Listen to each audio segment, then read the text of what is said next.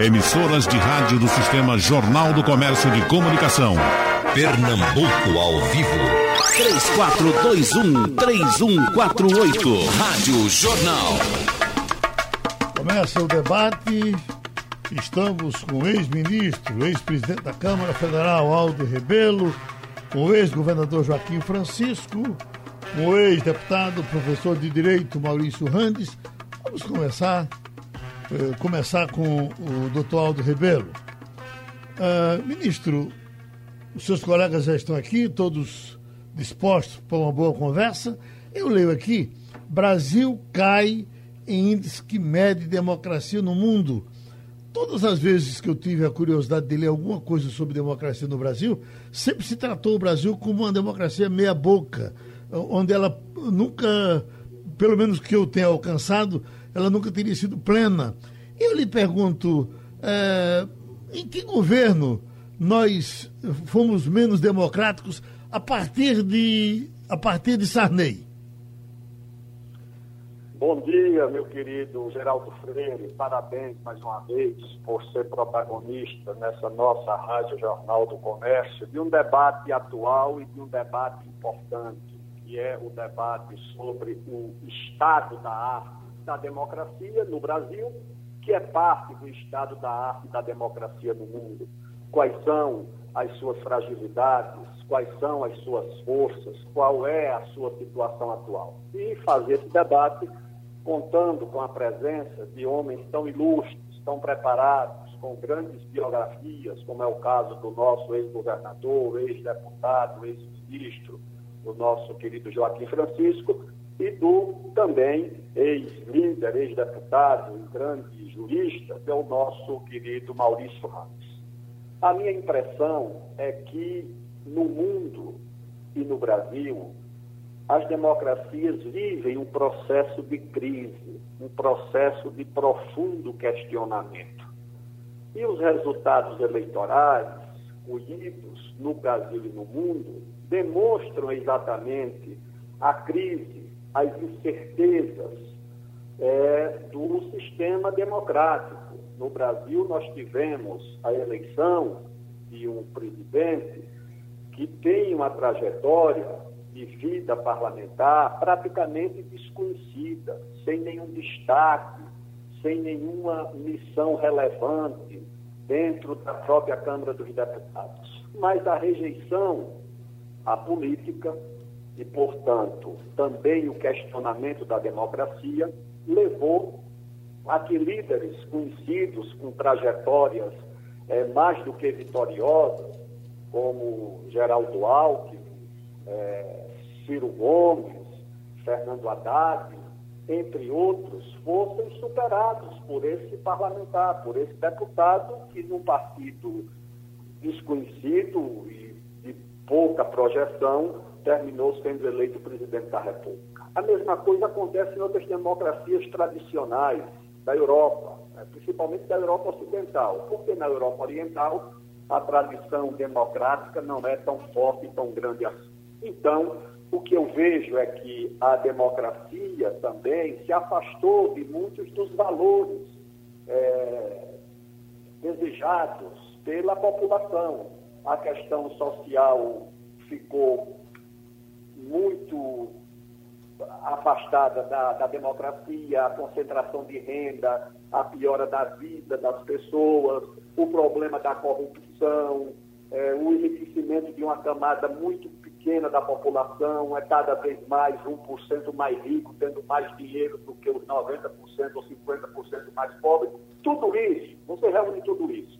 Pobreza, sistema falido de saúde, de segurança, de transporte, corrupção, isso tudo vai para a conta da democracia, tá certo? Não pode se dizer que ela seja responsável, mas ela é, afinal, é, no fim das contas, quem paga por isso. Daí eu vejo que, dessa forma, nós podemos compreender. Compreender não é aceitar, mas compreender é saber quais são as causas dessa crise que nós vivemos no sistema democrático do Brasil e do, e do mundo.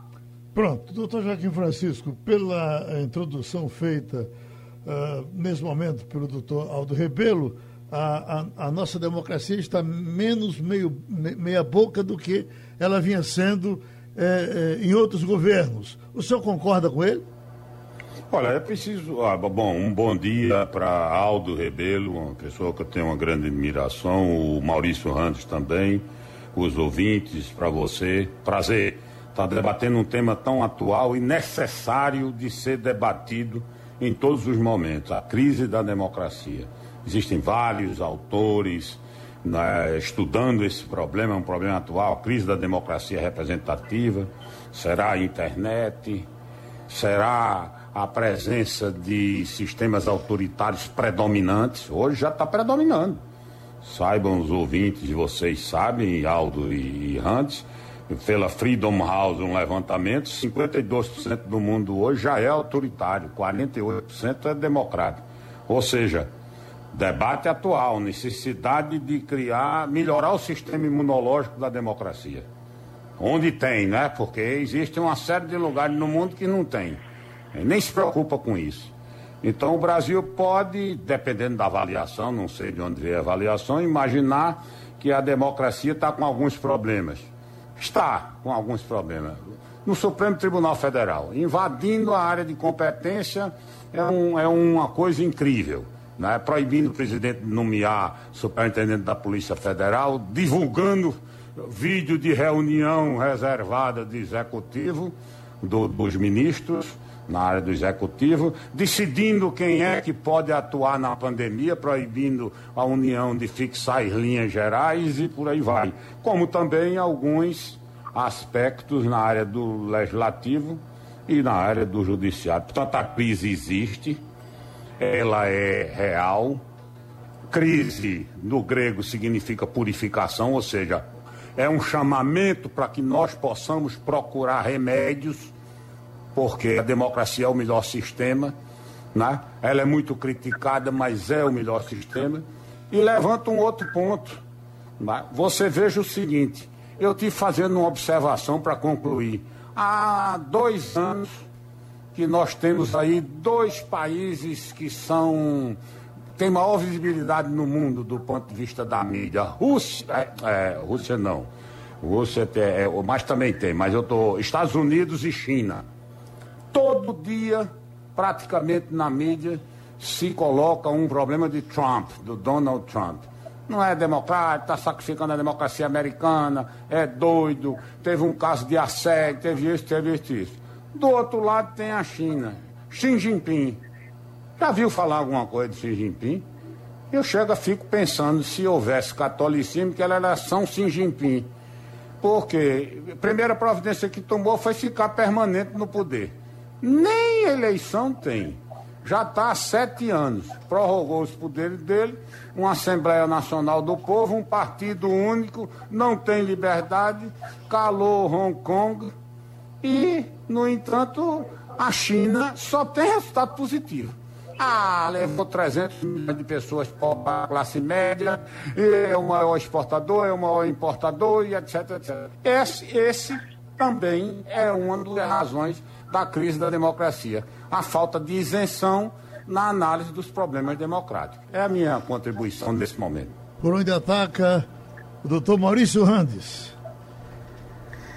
Geraldo, meu bom dia a você, a todos os seus ouvintes, a esses dois grandes homens públicos brasileiros, Aldo Rebelo e Joaquim Francisco. Ambos gozam da minha grande admiração.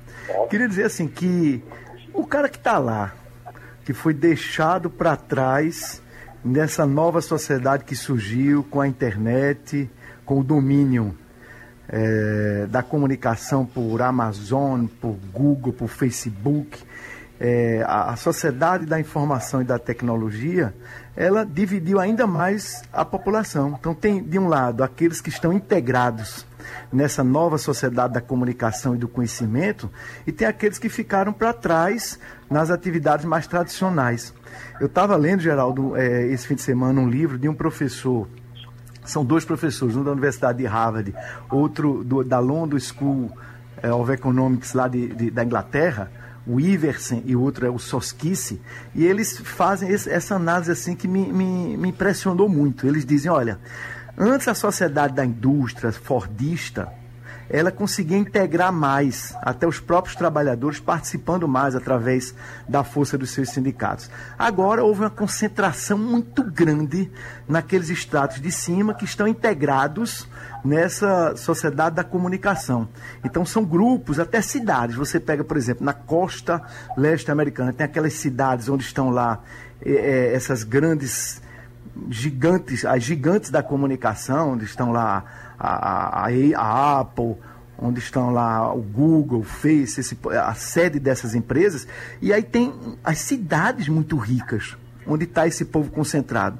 Quando no mesmo estado, no mesmo país, você tem outras cidades que elas não estão integradas nessa comunicação, o que é que acontece? As pessoas sem renda, perderam renda. Se você pegar no interior da Europa, tem muita cidade em que as pessoas estão realmente cada vez empobrecendo.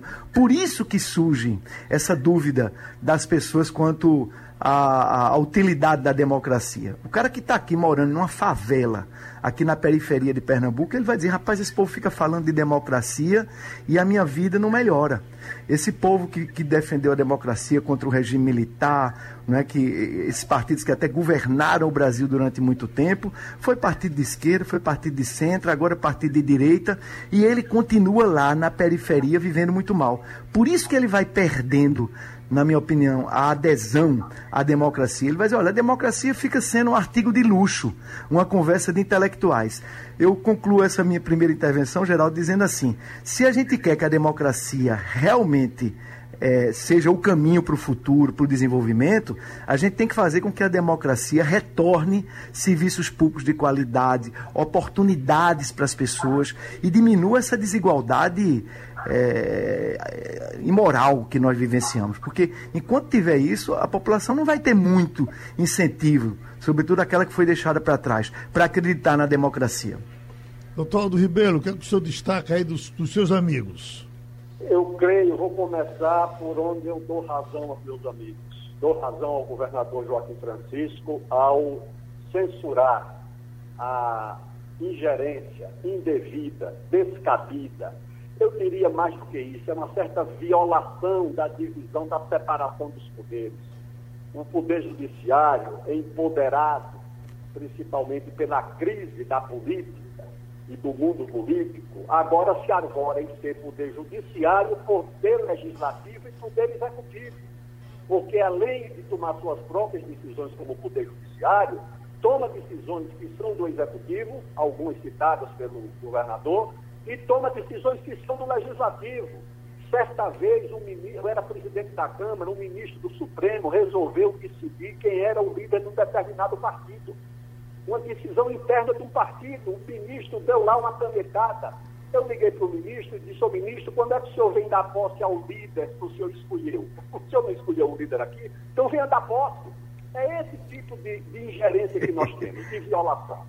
A outra coisa que eu acho que o Maurício Randes tem razão é que, de fato, embora seja uma palavra é, que muitos não compreendem mais, mas há uma visão social, ou, se quiserem, uma visão de classe na democracia.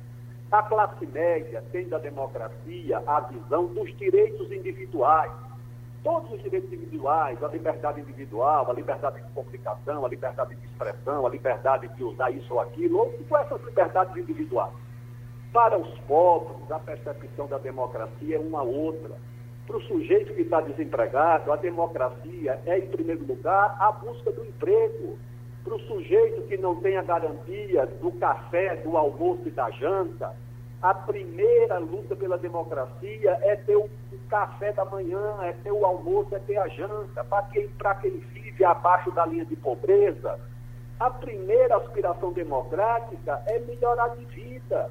E se um regime como o da China garante isso para essas pessoas, esse regime também está garantindo direitos. Se alguém vai chamar de direito democrático ou não, se alguém acha que a democracia é só a, a formalidade do direito de voto, das liberdades formais, isso é um problema conceitual. Mas para está na miséria, na pobreza, eu dizia isso na época do Código Florestal, que as pessoas, as ONGs de classe média, me censuravam porque estava protegendo os direitos dos grandes fazendeiros. Eu dizia, olha, se a comida hoje é barata, na mesa dos pobres deva-se à ação desses grandes fazendeiros que estão produzindo carne, proteína, grãos, para baratear o custo do alimento. E isso eu chamo de democracia da mesa.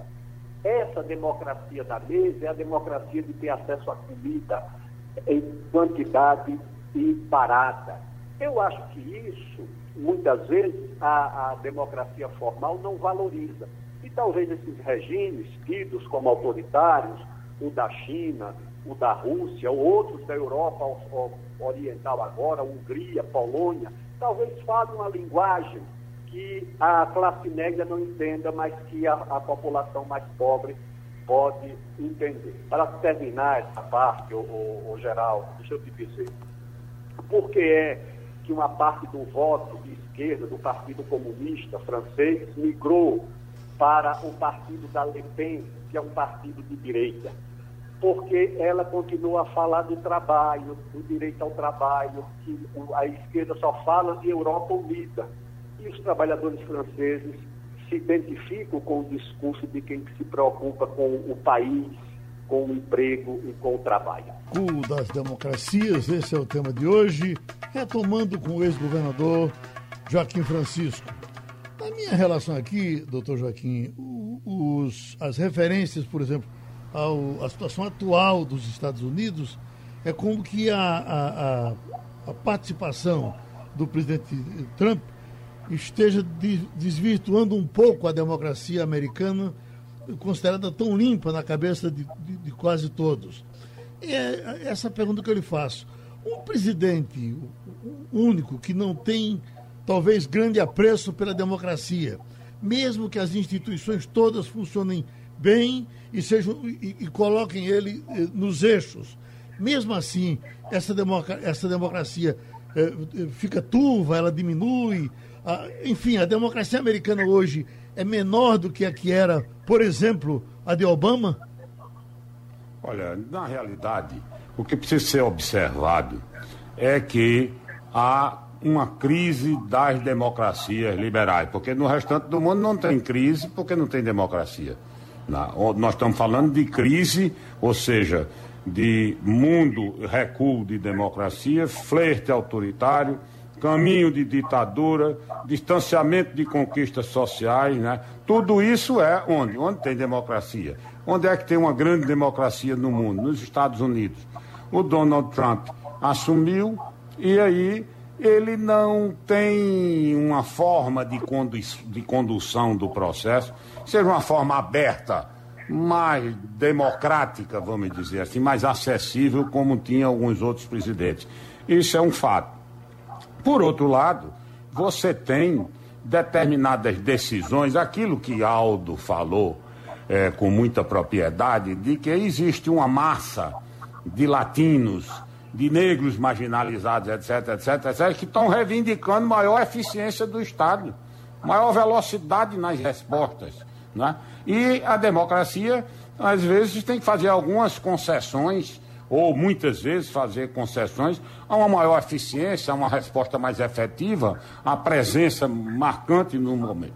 No momento. Por outro lado, você encontra, como eu volto a dizer, uma mídia, não é? É, por razões tais quais não vou aqui detalhar, talvez até a influência da mídia virtual, talvez a influência do custo de um certo enfraquecimento da mídia tradicional, a mídia tradicional a, a mostrar os benefícios da democradura, das democracias imperfeitas que são duras. Vou citar um exemplo. Não, fiquei muito. Assisti no YouTube um diálogo do João Pereira Coutinho. É um articulista da Folha, escreveu vários livros e estava em Londres, no Hyde Park e lá passeando num grande parque na Londres, capital da Inglaterra, e de repente aparecem 13, 12 rapazes russos. Ah, vocês por aqui são russos, o que estão fazendo por aqui? Eles visitando a Inglaterra de férias. E aí, como é que está a Rússia? Uma maravilha. Todo mundo comendo, todo mundo empregado, a Rússia crescendo. O Vladimir Putin é uma grande figura. Mas para aí, ele agora prorrogou o mandato dele é, é um assinte à democracia. Ele está, dizem até que está mandando envenenar o opositor dele. Ele não preserva os princípios democráticos. Eu dizer, eu estou extremamente satisfeito com os resultados que estou obtendo, eu e o povo russo. E o Vladimir Putin tem 70% de aprovação na Rússia. Do outro lado, você encontra o problema americano com a democracia com liberdade total. Todo mundo fala tudo o que quer, liberdade de imprensa, liberdade de todo tipo acossada por um volume de reivindicações muito grande, fruto, é claro, dessas conquistas todas que estão ocorrendo, da má distribuição de renda que está perdurando, de uma certa diminuição da melhoria do processo educacional, uma série de, de problemas próprios da crise da democracia, da própria crise da democracia. Então, você tem uma tendência onde tudo é mais livre, como eu citei agora o comparativo com a China, né? se você observar isentamente, em mil notícias, 900 são contra Trump e 90 são mais ou menos analíticas em relação a Xi Jinping. Estou fazendo um contraste porque é o contraste mais visível, e 10 são contra.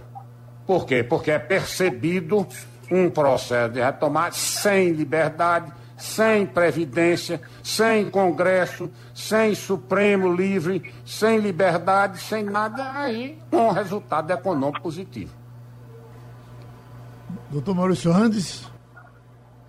Geraldão, é, eu vejo assim, ó, como hoje essa coisa de internet, todo mundo ouvindo muito rádio, mas também ouvindo muito as redes sociais, as pessoas tendem a procurar aquilo que elas gostam, elas ficam meio na bolha. Então, o que é que acontece? Com essa coisa da bolha e juntando o fato de que a sociedade da tecnologia, dos grandes meios de comunicação hoje, fazendo com que bilhões de pessoas possam estar toda hora produzindo conteúdo, gerando vídeo, gravando, botando imagem, compartilhando mensagens que recebeu, às vezes até fake news, mensagens que não correspondem à realidade. E aí todo mundo participa hoje. Então é normal que é, as pessoas se sintam confusas nessa parafernália. Aí quando você vê o cara que vai foi ficando para trás, ele não está se beneficiando desses setores altamente tecnológicos, ele está ficando para trás, a renda dele está baixa, ou então ele está desempregado. Aí vem um líder populista, um presidente, um candidato ou um primeiro-ministro, dizendo que a culpa é das instituições, a culpa é dos, dos, partidos políticos tradicionais, e que ele é totalmente diferente, e que a culpa é também desses valores. Aí ele joga em cima de um valor conservador que às vezes está enraigado, faz uma guerra de valores, uma guerra cultural, e se apresenta como o cara que é fora de todo o sistema político, é fora das instituições. E essas instituições e esse sistema político, ele diz, só serve para agravar a situação que você se encontra. Então, aí você vê um Putin na Rússia, um líder populista, autoritário, como falou aí Joaquim. Você vê na Turquia Erdogan, Erdogan. Você vê na Hungria aquele Urban. Aqui no Brasil, Bolsonaro. Lá nos Estados Unidos, Trump. São líderes que eles têm pouco apreço pelas regras, pelos rituais da democracia. A democracia é cheia de defeito, ela é lenta, mas ela é aquela que garante uma evolução em que todos os segmentos possam se expressar. Quando um segmento não está se expressando, ele diz, então não serve a democracia. Mas o que é que eu quero dizer? Que isso que está acontecendo aqui no Brasil, esse flerte, por exemplo, que Bolsonaro fez com aqueles que atacavam as instituições, sobretudo lá para os meses de março, abril e maio. Aí depois, quando ele teve o, o filho é, investigado, aquele Fabrício Queiroz, que era assessor dele, foi preso. Aí ele se recolheu um pouco mais e fez uma aliança com o Centrão para não sofrer impeachment. Nos Estados Unidos, o Trump está atacando todo dia as regras elementares da democracia. Semana passada ele estava é, incentivando seus eleitores do Partido Republicano a votarem duas vezes. Então, cada um desses é, líderes populistas de direita que hoje participam de um movimento que é, é, é viável por causa do mal-estar que há entre as pessoas que foram deixadas para trás nessa nova sociedade da tecnologia. E aí você tem toda uma, uma reflexão que as pessoas estão fazendo, que as universidades estão fazendo, que os estudiosos estão fazendo, e eles identificam: olha, a democracia está sendo gradualmente é, erodida ou enfraquecida em alguns países, isso é, é perceptível por algumas manifestações dos seus principais líderes. Então, por exemplo, se um líder político, tipo o Trump, está toda hora atacando os demais poderes, se ele está pedindo aos seus eleitores que descumpram a regra, porque cada, cada eleitor tem um voto, ele está querendo que a pessoa, mandando a pessoa que vota nele votar duas vezes, votar por correspondência e votar lá na sessão. Se ele diz que não vai reconhecer o resultado da eleição, como disse na primeira dele, se ele mente desbragadamente, admitido todo dia por aqueles órgãos que fazem a, a checagem da veracidade do que ele está dizendo, se ele é, por si próprio, um propagador de fake news, ele está minando a democracia. Esse é um aspecto. O outro lado é que a democracia está enraizada nos valores de muita gente, é, de muitas, muitos segmentos dessas sociedades que reagem. Por isso eu não estou entre aqueles, Geraldo, que acha que a democracia vai acabar aqui no Brasil, ou vai acabar nos Estados Unidos, ou vai acabar nesses países da Europa. Por quê? Porque eu vejo que tem uma outra parte da sociedade, às vezes metade da sociedade, às vezes mais da metade, que não concordam com esse populismo de direita que está erodindo o funcionamento da democracia. Então depende muito da resistência dos outros segmentos que não concordam com esse populismo de direita que está muito forte hoje no mundo. Mas pode ser uma onda que comece a passar. Por exemplo, a eleição dos Estados Unidos hoje, o modelo mais complexo que tem de aferição da manifestação do, do, da, da, opinião pública hoje é o da The Economist, que ele mistura média de pesquisa com índices demográficos, com é, propensão a votar por correio ou, ou, ao vivo, que lá vai fazer uma diferença muito grande, com a, a própria intenção de comparecer para votar. Ele faz tudo isso e dá um índice hoje de 83% de probabilidade do, do candidato opositor a Trump, o Joe Biden, ganhar a eleição. Então, eu não acho que a democracia vai acabar nem aqui no Brasil, nem nos Estados Unidos, nem na Europa. Porque tem muita gente que sabe o valor, sabe como a democracia é importante até mesmo para aquelas conquistas que Aldo Rebelo falava. Então, se tiver democracia, os segmentos que estão é, prejudicados, estão sem acesso, eles podem se expressar. Quando não tem democracia, eles não podem se expressar. Doutor Aldo Rebelo, o que estou recebendo aqui pelo Interativo, dá para fazer um resumo de gente que diz assim: diga aos debatedores que Bolsonaro é um democrata Ditador é o Supremo. Nós temos aqui uma ditadura do Judiciário. Dá para fazer essa confusão? Eu prefiro é, tirar os personagens do debate, meu caro Geraldo. Eu acho que o Brasil vive um regime democrático Acho que a democracia do Brasil não está ameaçada, independentemente do que pense o presidente da República, do que pense os filhos dele, do que pense o Olavo de Carvalho, que é o guru dele.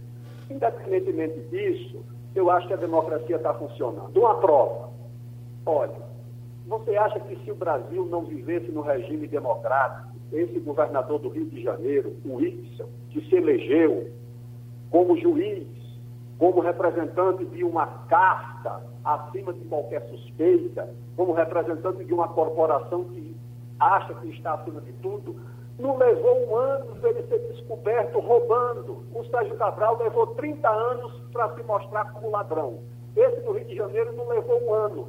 E por que, que se descobriu? Porque o país tem democracia, porque o país vive um sistema democrático. É claro que o presidente faz coisas absurdas, como manifestações em porta de quartel, estimula os seus seguidores a questionarem os poderes é, independentes do Senado ou da, da Câmara, do Congresso, do Supremo, mas o que importa é que esses poderes continuam funcionando, tá certo? Inclusive, em alguns casos, até cerceando o exercício do Executivo. Então eu acho que a democracia no Brasil, ela vai sofrer solavancos, porque o país é muito desequilibrado, é muito desigual, há conflitos, há contradições sociais, regionais, interesses de A e de B, e quando esses interesses se movimentam, a democracia sofre os solavancos, sofre é, os abalos dos conflitos e dos desequilíbrios e das desigualdades. Mas não acho que a democracia no Brasil esteja ameaçada. Acho que, às vezes, há entre aqueles que ocupam o Poder Executivo, e não é só nesse caso agora do atual Poder Executivo, é em outros casos também, no passado, de usar o aparelho do Estado em, função, em, em, em benefício de determinados objetivos ideológicos. Mas isso, infelizmente, não é uma coisa só que a direita faz. Lamentavelmente, no Brasil, é, as ideologias confundem o Estado com um aparelho que pode reproduzir aquilo que eles pensam. Então, o Olavo de Carvalho vai pensar que o presidente foi eleito para fazer o que ele acha. Como no passado também tinha gente que achava que o povo elegeu Lula e Dilma para fazer o que eles achavam que deveriam fazer, e não aquilo que o povo esperava. Infelizmente, isso existe no país, mas não traduzo isso como ameaça à democracia. Doutor do Ribeiro, o senhor classifica China e Rússia como regimes uh, ditatoriais? São ditaduras chinesas e russas ou é alguma coisa diferente que acontece com esses dois países? Eu acho que é uma coisa diferente. Eu por quê? Porque, de, de qualquer forma, você tem que avaliar os sistemas políticos também pelos resultados que eles produzem. A China e a Rússia têm dois sistemas que funcionam paralelamente. O Partido Comunista Chinês tem 100 milhões de membros, 100 milhões de pessoas que votam. O sujeito para chegar ao topo, ao topo da direção do Estado chinês, ele tem que fazer uma carreira como se no Brasil ele tivesse que ser vereador, secretário municipal, prefeito, secretário estadual, governador, ministro, ou seja, ele tem que passar por uma seleção muito grande. Tanto é que você pode contestar, que você pode discordar, mas você não pode deixar de reconhecer que homens como o Xi Jinping e o Putin são homens preparados capazes de lidar com grandes desafios, conhecedores do seu ofício, de gestor, de administradores. Então, ali existe um filtro, ali existe um processo que não é, que se não é o da eleição que há no Brasil, dessa eleição formal da democracia parlamentar, é um processo de seleção e de escolha muito criterioso e muito duro.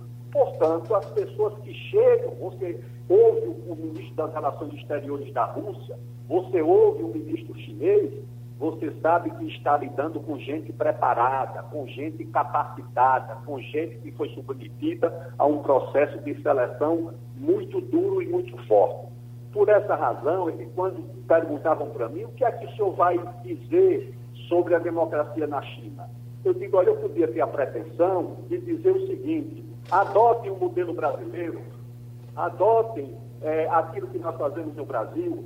Ou seja, eu tenho o direito de, de, de, de aconselhar os chineses a adotar o modelo que nós temos no Brasil, os partidos que nós temos no Brasil.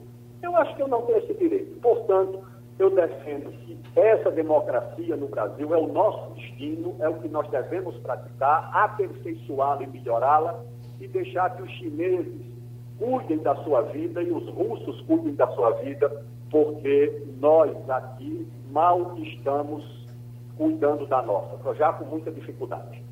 Recomeçando agora com o ex-deputado Maurício Randes.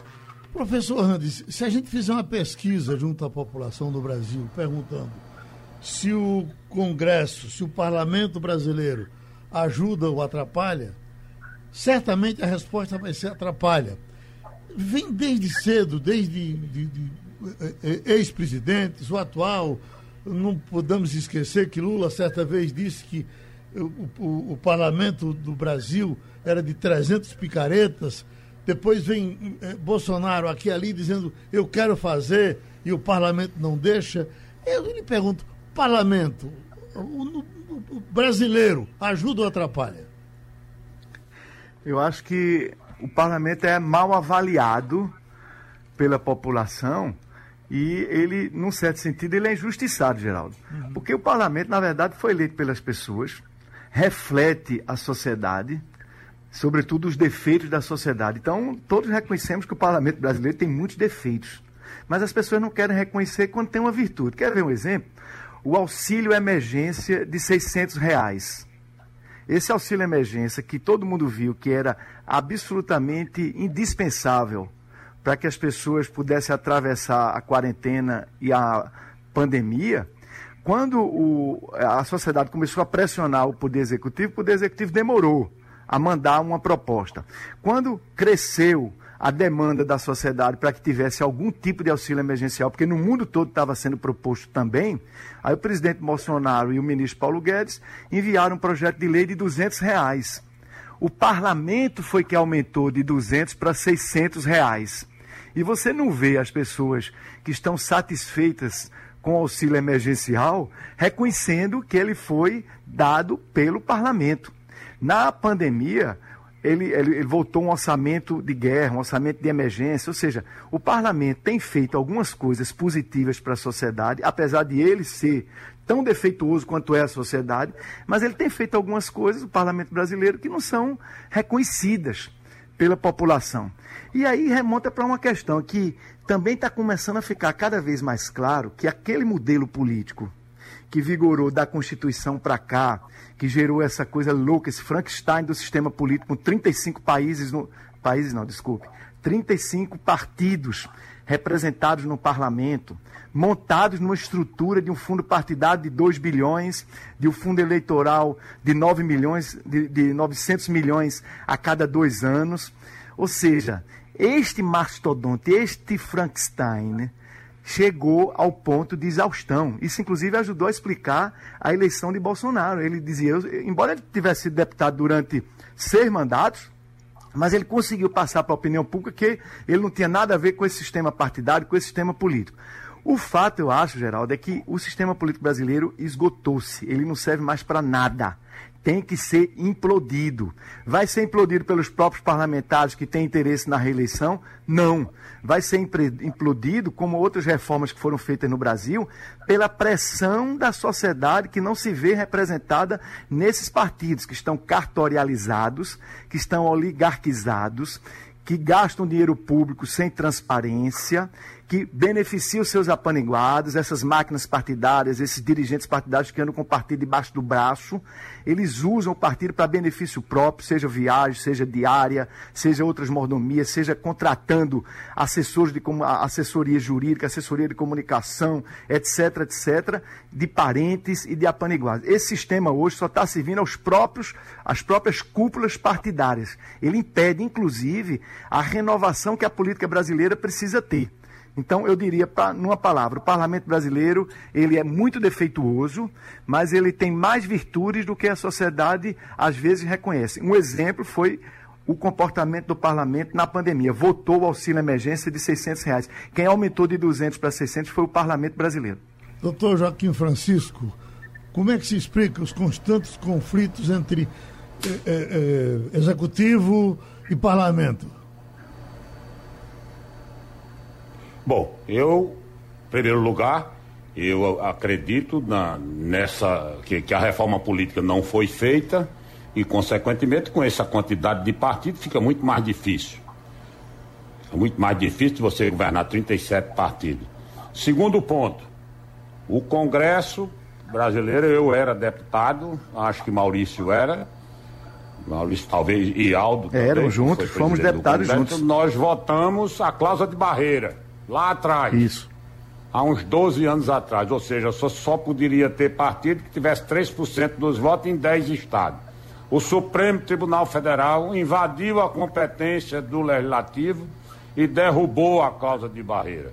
Hoje nós teríamos cinco a seis partidos atendendo uma ação direta de inconstitucionalidade. Segundo, Isso. o parlamento brasileiro apoiou o aumento da emergência, Maurício estava se referindo, com o apoio do presidente da República, do ministro da Fazenda, para aumentar o valor para 600 reais. O parlamento, o, o presidente da República não queria 200. Queria, o presidente da República queria, junto com o ministro da Fazenda, ter a responsabilidade fiscal de votar um valor que pudesse pagar. Isso é responsabilidade fiscal. Terceiro aspecto que eu queria lembrar aqui, é, recordando as palavras de meu amigo Aldo Rebelo nós estamos debatendo o mundo e o recuo das democracias, né? o distanciamento das conquistas sociais, o flerte autoritário. E aí vem o problema da China, que eu coloquei, a questão da Rússia e a questão do Brasil. Você aí vai observar os índices, porque você tem que saber que, o que é democracia. Afinal de contas, o que é democracia? É assegurar a liberdade, é assegurar a liberdade de expressão, é a liberdade de reunião, é, é parlamento funcionando, multipartidarismo. A China não tem nada disso. Eu fui à China quatro vezes. A China não é uma democracia.